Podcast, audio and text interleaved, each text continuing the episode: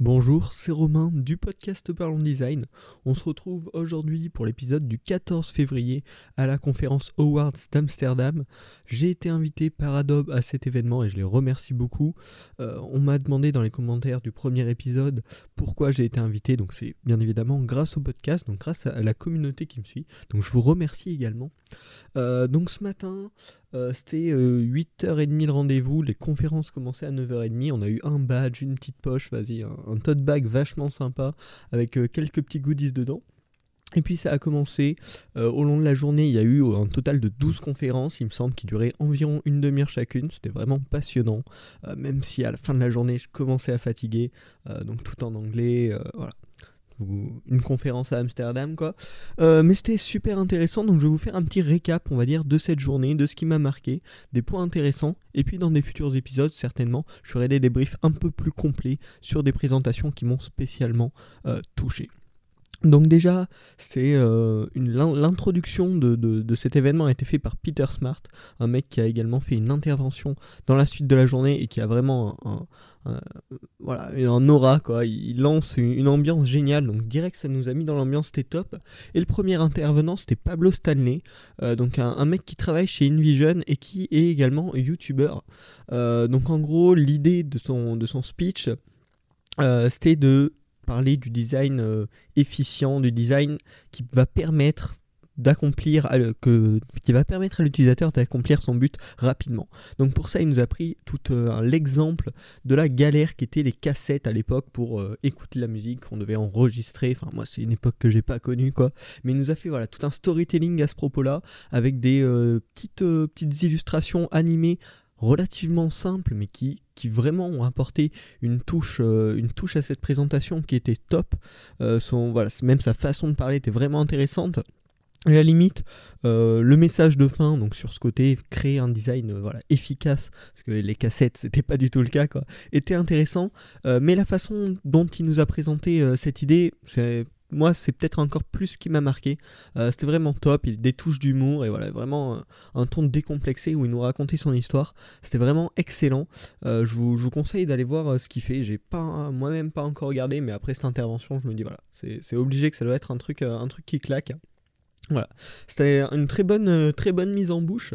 Ensuite, on a Amy West qui est product designer at WeTransfer, qui nous a parlé en gros de l'intégration euh, des outils euh, et donc comment elle avait repensé la façon dont on transfère des fichiers.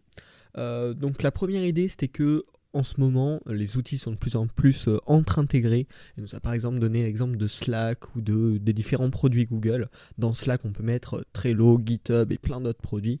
WeTransfer, il me semble également. Voilà, il nous a parlé de l'intégration de WeTransfer dans Sketch, et puis ensuite la poursuite, dans ce, cette interconnexion entre les applications dans la vision de Sketch. Donc en fait, ils avaient deux solutions, et n'importe qui, lorsqu'il va intégrer son produit à d'autres solutions, a deux possibilités, quoi. Euh, soit intégrer euh, pour telle application son, sa propre application, soit créer une API publique et laisser ensuite les parties tiers euh, développer leurs fonctionnalités, leur intégration quand ils en ont besoin, laisser faire par la communauté.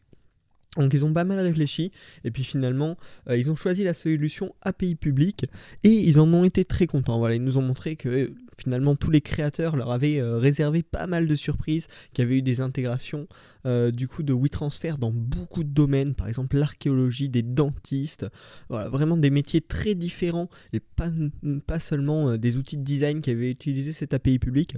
Et du coup voilà, l'idée c'était vraiment que créer des API publics au lieu de intégrer produit par produit qui peut être très long et qui n'arrivera jamais à satisfaire tout le monde. Créer une API publique quand on a un service comme ça, ça peut être euh, une superbe opportunité pour laisser un petit peu la communauté gérer en fonction de ses besoins et découvrir euh, des, utilisations que, que même eux n'auraient pas, n'auraient pas pensé. Ensuite, le troisième talk de cette journée, euh, c'était à propos du Machine Learning is a UX Problem. Euh, c'est ça l'intitulé, c'était vachement intéressant. C'était deux mecs qui faisaient ça du coup en collaboration. Euh, et j'y consacrerai un épisode entier du podcast parce que c'était vraiment très intéressant. Mais globalement, qu'est-ce qu'on peut en retenir? Voilà, très largement. D'abord, ils nous ont fait une intelligence une définition de l'intelligence artificielle en terminant par conclusion que dès que quelque chose marche, on l'appelle plus une artificielle. Il prenait par exemple l'exemple de Deep Blue, donc qui avait battu il y a plusieurs années maintenant le meilleur joueur d'échecs du monde. Et puis en fait, bon, une fois que ça avait marché, on a on s'est bien avoué qu'au final, il réalisait juste beaucoup, beaucoup de calculs bêtes et que ça avait rien d'intelligence artificielle. Et du coup, l'idée, c'était qu'à chaque fois que c'est dépassé, que ça marche, on se dit que ouais, avant qu'on arrive au stade d'intelligence, euh, bah, on est encore très très loin. Quoi. Voilà, ça c'était un petit peu la base de, du speech. Et puis ensuite, c'était voilà, comment euh, l'UX designer, quelles sont les responsabilités de l'UX designer euh, dans la mise en place d'un système de machine learning dans un projet. Mais on y reviendra dans un podcast complet dédié à cela. Voilà, ensuite on a eu un petit break. Il y en a bien besoin, hein, parce que même si c'est super intéressant, c'est vachement fatigant. Ensuite, du coup, vers 11h30, on a eu un, talk de A Quest Agency qui était plutôt global. C'est pas, pas un des trucs qui m'a le plus impressionné, qui m'a le plus motivé et inspiré, on va dire. Mais l'idée globale, c'était en gros rester un enfant, suivre ses idées, ses envies, ses passions, tester et échouer à répétition, continuer à explorer, euh, faites plein de trucs. Euh, et vous, voilà, pour trouver des idées, vous avez besoin d'explorer un max toujours commencer voilà, de, la base et essayer des choses, suivre, suivre ses inspirations, ses idées. Euh, c'était un peu ça l'idée globale que, que j'en ai tirée. Euh, mais voilà, c'est pas ce qui m'a le plus euh, passionné dans cette journée. Ensuite, on a eu un talk de Reza Cuevas, qui est conversion, conversion et and UX spécialiste chez Google, et qui nous a parlé de l'importance de la vitesse de chargement des pages. Donc moi je trouvais ça super intéressant parce que je vous en ai déjà parlé dans le podcast. C'est vraiment un truc auquel je crois et qui nous a été prouvé donc là par, par cette spécialiste de chez Google. Donc en gros, ce qu'elle nous a dit, euh, c'est que la vitesse de chargement, ça va jouer sur l'expérience utilisateur et donc finalement sur les revenus de l'entreprise. Euh, au fur et à mesure du temps, alors que les, euh, les connexions Internet ont relativement augmenté, le poids des pages a lui aussi énormément augmenté et les utilisateurs mobiles sont de plus en plus nombreux. Bon, là je vous apprends rien jusqu'à maintenant. une stat qui était assez intéressante, c'est que dans les facteurs les plus importants qui impactent l'expérience utilisateur, euh, la vitesse de chargement est la plus importante. Voilà. Selon le sondage qu'elle nous a présenté, c'était vraiment euh, la cause la plus importante, le facteur le plus important dans une bonne expérience utilisateur. Un des points importants également, c'était que le temps d'attention humain euh, entre, euh, je sais plus, il y, a, une stat d'il y a un peu plus de 20 ans qui devait être de 13 secondes environ, et en 2013, une nouvelle étude montrait que le temps d'attention humain moyen était de passer à 8 secondes, euh, ce qui implique qu'il faut des interfaces plus rapides, qui répondent plus vite pour s'adapter à ce temps d'attention plus, plus court, tout simplement. Et en fait, finalement, l'idée, c'était que la performance, c'est vraiment euh, une feature essentielle du design. C'est vraiment quelque chose à prendre en compte. Elle nous a proposé quelques solutions euh, déjà pour, bah, pour pouvoir mettre en application cela et améliorer la vitesse de chargement de nos pages. La première idée, qui est un petit peu technologique, c'est vachement lié avec le développement, c'est de prioriser le contenu visible dès le début et puis charger en décalé euh, le reste de la page que l'utilisateur ne va pas voir. Euh, aussi de définir des métriques euh, de l'étape de l'avancement du chargement d'une page qui vont permettre de voir au bout de combien de temps euh, l'utilisateur comprend que la page charge, au bout de combien de temps il, a du contenu utile sur la page, et au bout de combien de temps la page est complètement utilisable. Voilà, ces différentes métriques qui peuvent être calculées pour déterminer si notre site charge rapidement ou non. différentes étapes à analyser. Également, elle parlait de, l'utilité des animations de chargement euh, qui permettent vraiment à l'utilisateur d'avoir l'impression d'attendre moins longtemps. Et également, elle proposait de trouver des solutions pour améliorer l'humeur de l'utilisateur, car pareil, selon quelques stats qu'elle nous a présentés, plus un utilisateur va être heureux, plus il va avoir l'impression d'attendre un temps court. Voilà. C'était euh, juste assez, assez logique en soi, mais vachement intéressant. Et elle nous a donné euh, l'exemple de l'application web de Pinterest qui, en mettant en place tout un système de euh, préchargement, de cache, euh, une fois qu'il l'a mis en place, il a pu observer un temps, euh, passé par ses utilisateurs sur la plateforme de plus de 40% et un engagement augmenté de 60%. Euh, donc forcément, c'est des stats qui donnent envie et qui prouvent que c'est vraiment important de réfléchir au temps de chargement d'un design qu'on va créer et pas justement penser uniquement esthétique, mais penser également optimisation du temps de chargement. Ensuite, on arrive à la dernière, au dernier talk de la matinée par Peter Smart, donc celui qui nous avait introduit euh, le, la séance, enfin l'événement Howard. Donc le titre c'était Creating Magic son talk était juste passionnant. Il avait vraiment une façon de parler, une façon d'interagir avec les spectateurs qui était folle. Euh, j'ai vraiment trouvé cette conférence géniale et ce mec euh, vraiment génial. Euh, bon là l'épisode va durer longtemps donc je vais devoir adapter le format. On va ressortir les deux idées principales parce que ouais la forme était géniale le fond l'était également. En gros il nous a fait il nous a présenté un projet qu'il avait fait pour une compagnie de, bateaux de voyage dans les Caraïbes. Ouais, il nous a fait tout le suivi pour nous présenter un peu sa philosophie. Euh, ouais, oh, franchement, c'était une tuerie talk. Euh, J'étais très content d'y être. Et euh, un concept que, que j'ai bien aimé, c'est que lui, il critiquait pas mal le MVP, Minimum Viable Product, et il proposait le concept du Minimum Lovable Product.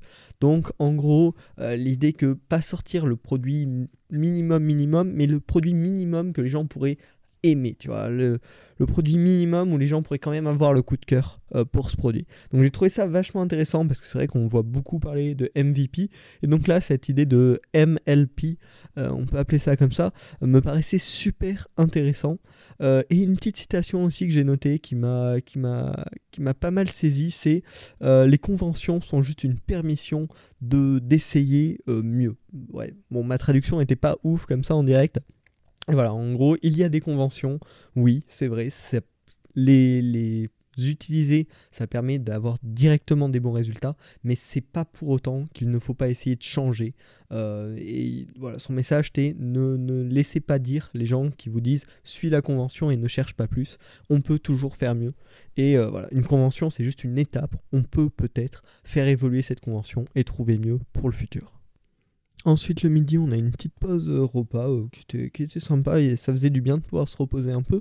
Et puis pour l'après-midi, je vais pas vous parler de tous euh, les talks qui ont eu lieu, sinon le podcast va durer trop longtemps. Et puis c'est vrai que ça, peut vous ennuyer sur long terme, donc je vais vous en parler uniquement de deux, mais qui m'ont pas mal intéressé. la première, c'était Trend Thinking, qui avait été fait par Lior Pinko, qui est design director chez Wix. Et donc en gros, euh, le, sujet de sa présentation, c'était le fait que chez Wix, ils doivent créer euh, un peu les futures tendances pour être en avance et du coup attirer des, des, clients avec des, modes, des templates qui sont à la mode, même avant que la mode arrive réellement.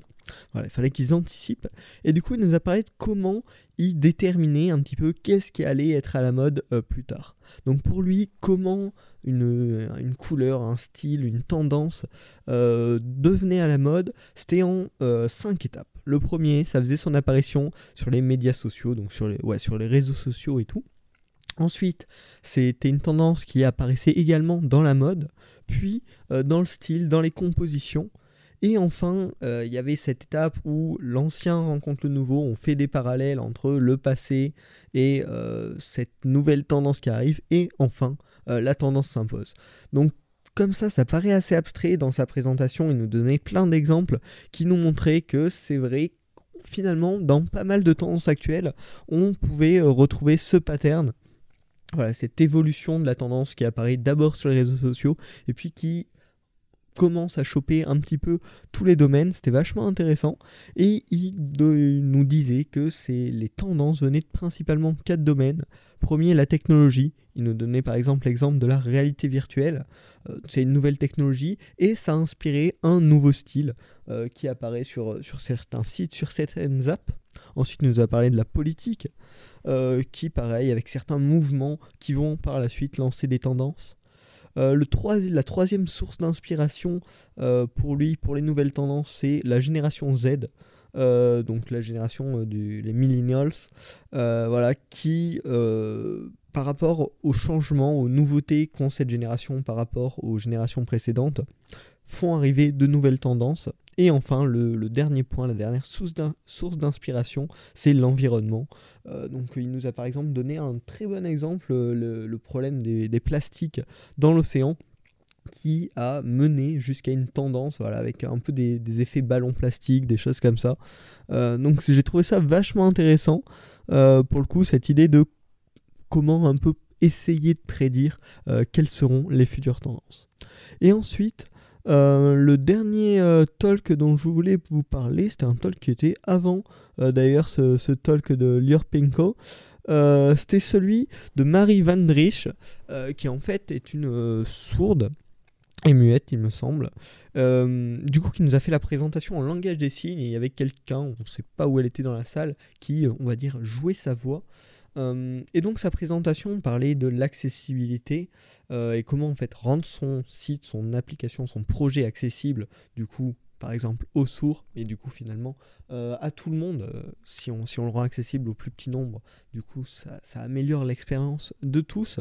Et durant cette présentation, si j'ai deux points à retenir que je veux absolument vous communiquer, le premier c'était en termes d'assistance, il y a des sites où ils proposent qu'un mode d'assistance, par exemple que le téléphone, et donc vous pouvez vous en rendre compte très rapidement pour euh, un, sourd ou une sourde. Euh, une assistance par téléphone, ça ne va être d'absolument aucune utilité. Et donc, il faut penser à toujours proposer plusieurs euh, moyens de, communication avec vos clients pour penser à tout le monde. Et le second point, c'était par exemple par rapport à la création d'un compte, ça devient de plus en plus régulier que l'on demande un numéro de téléphone de manière obligatoire. Euh, donc le problème n'est pas tant en soi de demander un numéro de téléphone, mais c'est que si euh, cette personne vous donne son numéro de téléphone et qu'elle ne peut pas utiliser le téléphone, mais uniquement les messages par exemple, euh, vous allez pouvoir l'appeler et ça, ça, va créer un moment gênant pour la personne, tout comme pour vous. Donc voilà, c'était deux points assez importants.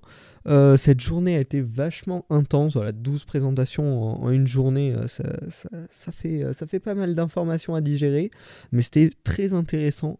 Je remercie encore une fois Adobe, demain c'est le deuxième jour de cette conférence, j'essaierai de vous faire un débrief un peu dans ce style. Euh, et puis par la suite, dans les prochains jours, prochaines semaines, je vous ferai des points un peu plus complets sur certaines présentations euh, qui m'ont plus marqué. J'espère que ce podcast vous a plu. On se retrouve demain, euh, du coup, pour le dernier épisode de, ce petit séjour à Amsterdam.